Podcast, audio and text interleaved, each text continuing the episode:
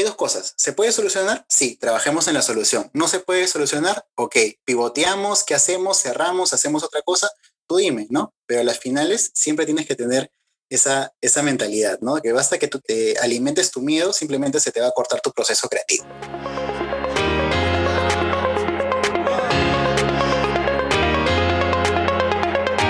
Bienvenido a la comunidad de jóvenes emprendedores más grande en Latinoamérica.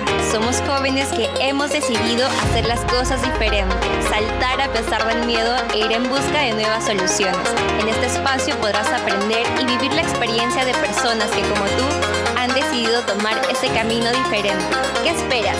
Lánzate y emprende.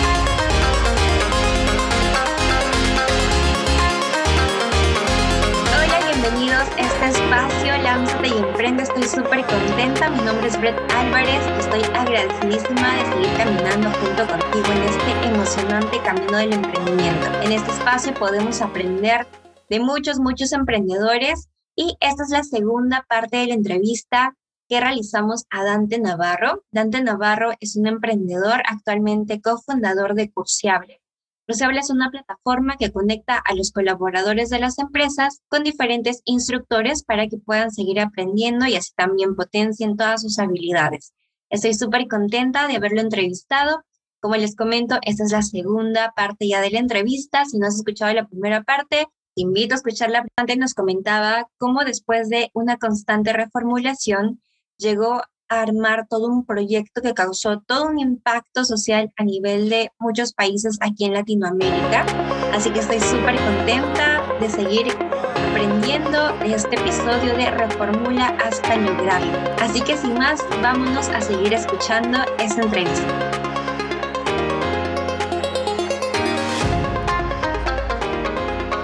En el camino del emprendimiento muchas puertas se van a cerrar y es parte del proceso también porque incluso a veces tenemos ciertas expectativas de que algo se dé como nosotros esperamos que se dé, tocamos puertas, al final no nos abren, pero también es parte de, de confiar. Creo que el camino del emprendimiento también es bastante confiar, seguir caminando, seguir avanzando, no perder este, esa actitud, esas ganas realmente de, de querer hacer cambios, incluso cuando uno tiene súper claro el propósito de por qué está haciendo las cosas, así se presenten mil desafíos, uno sigue y sigue avanzando, tocando puertas, hasta que al final realmente todo lo que uno ha avanzado, todo lo que uno ha dado, termina dando frutos. Y en este caso se abrió las puertas de una gran empresa. Incluso, como dice también este Richard Branson, tenemos que empezar a convencer a las personas que están a nuestro alrededor para formar equipo, ¿no? Basta que uno ya se sume a tu idea por más loca que parezca, que realmente quiere transformar, que realmente quiere buscar cambios, es porque esa idea es viable, se puede realizar, se puede hacer. Incluso también la tarea de todo em-, emprendedor es a veces ir contracorriente, ¿no? Y más que nada también en todo el sector de startups sociales, que ahora estamos viendo de que ya hay muchos jóvenes viendo este tipo de modelo de negocio de startup social. Y como tú comentas, no hay límites. Incluso ustedes comenzaron con un presupuesto bajito pero caminando, avanzando, dando esa energía, con el propósito súper en claro, empezaron a caminar y las puertas se fueron aperturando. Coméntanos también un poco acerca de tu propósito personal en cuanto a emprender proyectos con gran impacto social. Básicamente, empecé proyectos formales hasta los 18 años, ya formé una empresa constituida, por decirlo así, porque antes de eso era apoyar a algo, emprender algo que que no, en donde no se llevaba contabilidad ni estaba formalmente hecho, ¿no? De repente vender cosas en el, en el colegio, vender cosas a amigos, ¿no? Pero cuando hago ya mi primer, este, mi primer em, eh, emprendimiento formal, por decirlo así, creo una consultora de seguridad y protección contra incendios, de las cuales duró, fue una aventura de, de 10 años, ¿no? Entonces, eh, pero básicamente era algo que me alcanzaba para vivir, ¿no? Me, estaba, me, me iba muy bien, pero no estaba generando algún tipo de impacto, ¿no? Entonces no, no era solamente el hecho de, llenarme los, los bolsillos y, todo eso, ¿no? Entonces es cuando yo le digo al administrador, oye, quiero empezar a hacer otras cosas y dame este un presupuesto X, ¿no? Que básicamente se jala de los pelos de, toda la plata que le estaba pidiendo, ¿no? Que de las cuales no recuperamos absolutamente nada, pero yo digo que gané mucho. Y es donde, es donde empezamos la CIF Academy, ¿no? Y yo creo que si no hubiera empezado de Safe Academy, nunca hubiese llegado a, a, lo, que, a lo que fue Women for Safety y tampoco empezar lo que ahora estamos haciendo con Concursiable, ¿no? Entonces, eh, el impacto siempre tiene que estar presente en, todo momento de, las cosas que haga, ¿no? Básicamente esa, esa es mi, mi, filosofía. O sea, si, si tú no generas algo que no tenga impacto, bueno, precisamente no, no, no hagas nada, no, no, hagas, no hagas nada de, de momento. Entonces me, me, me, gusta mucho ese entorno de, de ver qué cosa puedo hacer para solucionar algún tipo de, de, problema, ¿no? Incluso ya se me están viniendo ahorita dos o tres ideas maquinando para ver cuál está mejor, para ver este, qué, otro, qué otro emprendimiento puedo hacer, ¿no? O sea, mientras tenga el tiempo, puedo meterme en las cosas que sean necesarias, ¿no? O sea, yo cuando digo ya, sabes que hasta aquí nomás, y ya es ahí donde ya no hago más y empiezo solamente a dedicarme lo, a lo que estoy haciendo, ¿no? Ahorita tengo dos emprendimientos, de los cuales sé que lo puedo manejar, puedo poner una más, ¿no? Y, o, o cuantas más sea, hasta que yo diga, sabes que ahí nomás este, es, es lo, que me alcanza el tiempo por, a, por ahora, ¿no?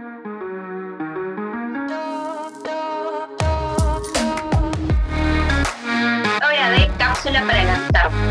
Espacio creado para llevar a la práctica lo que estamos aprendiendo en este episodio. El día de hoy vamos a ver la actividad de método científico para emprendedores, para que puedas reformular y encontrar ese punto necesario a cambiar dentro de tu emprendimiento. Así que vamos por lápiz y papel y empecemos a desarrollar. Como primer punto encontremos el problema. Vamos a hacer todo este método científico con un ejemplo súper práctico. Que vendemos polos, polos de color blanco y no hemos tenido bastantes ingresos. Nuestro problema es que no hay una alta cantidad de ventas de los polos blancos que inicialmente queríamos vender. Como segundo punto vamos a ver las hipótesis, cuáles serían las posibles causas del problema que hemos identificado. Probablemente puedes pensar de que tu target prefiere colores variados como verde, amarillo, rojo. Entonces con eso nos vamos a la experimentación. No, tranquilo, no es necesario que compres un montón de polos para verificar si era no cierta la hipótesis. Puede ser incluso una preventa. Si vas viendo tú de que realmente tiene bastante movimiento y hay personas que están empezando a comprar en preventa esos polos, acabas de darle el clavo y acabas de encontrarte que es importante reformular y pasar de solo vender polos blancos a empezar a vender polos de colores variados. Este método es súper simple para que tú puedas empezar a reformular y a pivotear. Es importante que identifiques el problema y a partir de ese problema empiezas a buscar ciertas hipótesis, ciertas causas, por qué realmente eso está pasando, ¿no? Y qué podría hacer yo para empezar a cambiar esto que está pasando. Entonces empezamos a experimentarlo y ver al final en verificación si realmente esa idea que hemos planteado como hipótesis es verdadera no. Y la recomendación de la cápsula del día de hoy vendría a ser un libro. El libro es El libro negro del emprendedor de Fernando Trías de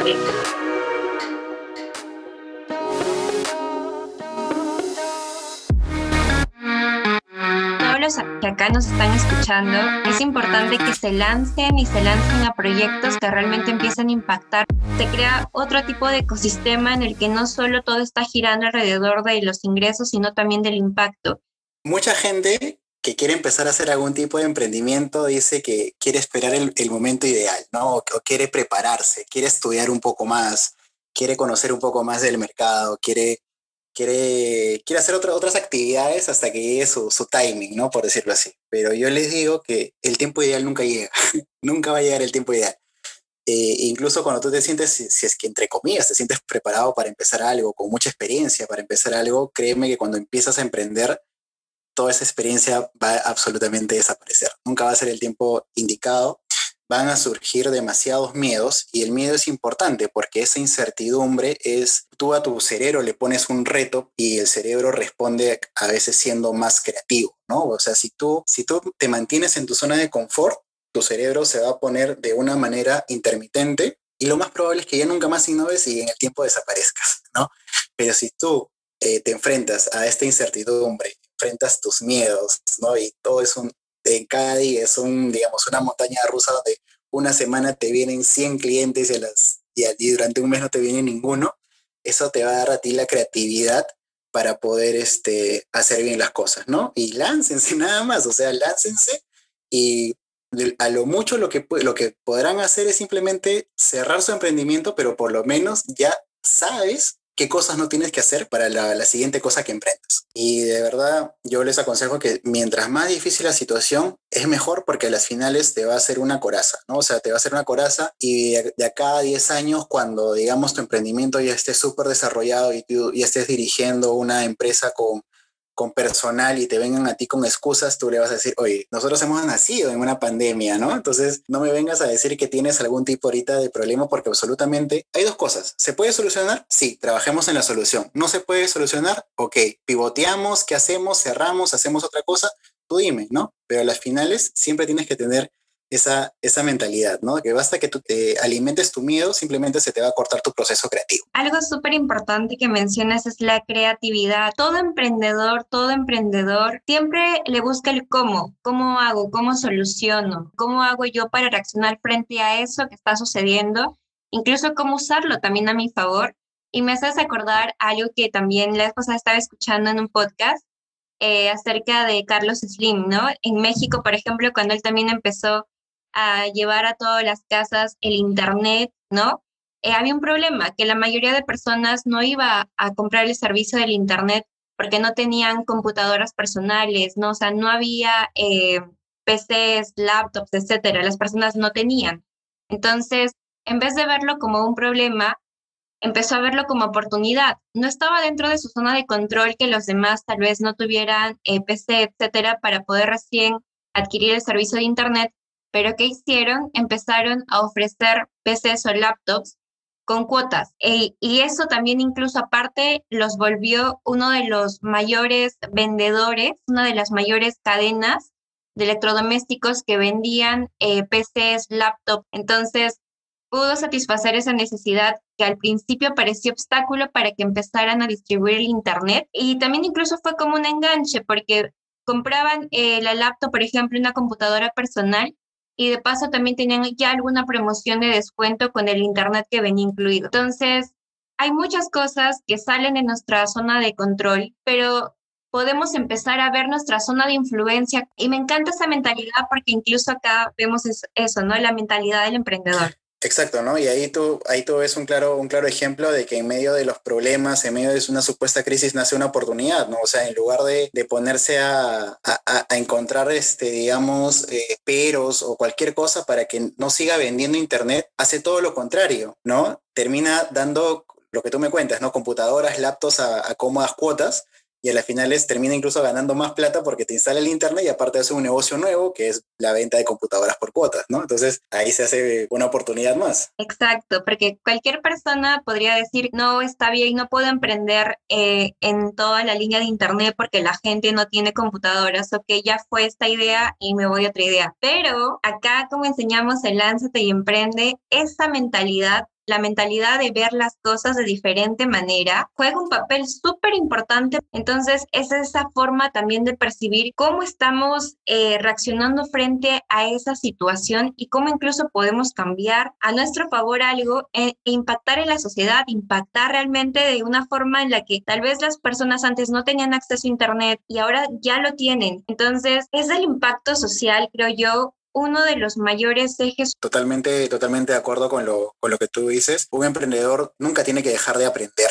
eso es algo básico en la, en la regla del emprendedor. Em, eh, aprender como, como mejor se te haga, a ti, ¿no? Ya sea escuchando podcasts, escuchando, este, leyendo, metiéndote a cursos, que hoy en día la, cada de verdad te está ayudando a, cortar esa brecha y te está dando cursos de muy, muy buena calidad, ¿no? Entonces, eso debe estar en tu, en tu ADN, ¿no? Aprender de, de manera, de manera constante, de la forma que sea y de la, de la mejor forma que a ti se te haga, ¿no? Y hay, y hay múltiples herramientas eh, eh, para eso, ¿no? ¿no? No necesariamente tienes que decir, me he leído un montón de libros, ¿no? Porque hay otras herramientas como la CETE que te hacen cursos muy cortitos, pero que te generan bastante conocimiento o por lo menos lo esencial para poder empezar algo, ¿no? Tienes, por ejemplo, a Coursera, EDX, Platzi. Mientras más aprendan, creo que ustedes se van a sentir que saben menos, pero eh, su, su mentalidad, su cerebro también va a empezar a, a, maquinar más rápido y a poder encontrar diversas soluciones. Básicamente tú puedes estar caminando por la calle y encuentras un problema y tú ya estás pensando en cómo solucionarlo. Incluso se, puede, se te puede ocurrir una idea de negocio en ese momento Algo que mencionas que es súper importante es que todo emprendedor jamás deja de aprender. Es importante porque incluso el mercado va cambiando, las situaciones van cambiando, incluso en el tema de la cuarentena han salido cursos. Hay un montón de plataformas, incluso plataformas eh, gratuitas también donde pueden estar aprendiendo cursos. Así que es importante moverse lanzándose, entrando al ruedo, por así decirlo, es donde uno va aprendiendo incluso a pivotear ciertas cosas que van pasando, ¿no? Esto funcionó, esto no funcionó, y donde uno lo va, va a saber si realmente funciona o no es adentro, en el ruedo. Entonces, súper, súper importante todo lo que mencionas, Dante. Acá estamos súper contentos de que hoy nos hayas acompañado. Genial, gracias a ti por la, por la invitación. Nada, yo feliz de, de, dar mi tiempo y poder transmitir lo poco que conozco a esas personas que ya están emprendiendo o que quieran empezar a, a emprender. Yo feliz y encantado de, de hacer este efecto multiplicador. Gracias por haberte quedado hasta el final de este episodio. Espero hayas aprendido un montón de esta hermosa entrevista y de todos los puntos que hemos ido viendo. Ahora vámonos con mentalidad emprendedora. En este espacio vamos a aprender puntos importantes que el entrevistado del día de hoy nos ha enseñado. 1. Escuchar y estar abierto a feedbacks de otras personas. En este camino del emprendimiento es súper importante que reconozcas que siempre estás en constante aprendizaje y qué mejor de que personas que ya han recorrido el camino que tú estás recorriendo vengan a decirte tal vez cómo se podrían hacer las cosas o cómo podrías mejorar en ciertos puntos. Es importante de que tengas la mentalidad muy flexible. Dos, impactar en otros.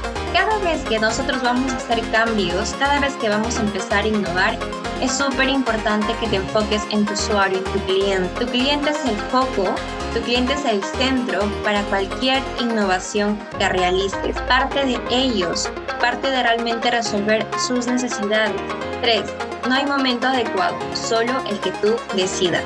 Como hemos visto, realmente no hay un momento indicado para empezar a emprender. Incluso muchos podrían decir, no, pandemia no es un momento indicado para emprender pero realmente hay muchos emprendedores que han decidido lanzarse en tiempos de pandemia. Realmente no hay tiempo perfecto para lanzarte. Empezar a dejar las excusas de lado. Si has tenido un emprendimiento en mente durante mucho tiempo y estás esperando a que sea el tiempo perfecto, probablemente esa espera sea muy larga y tal vez nunca te lances a emprender. Así que te animo a que decidas lanzarte para empezar a plasmar tus ideas e ir viendo conforme vas caminando diversas opciones, diversos caminos que pueden ir poco a poco potenciando tu emprendimiento. Así que estoy súper contenta de haber compartido contigo este episodio, Reformula hasta lograrlo. Así que nos vemos en el siguiente episodio.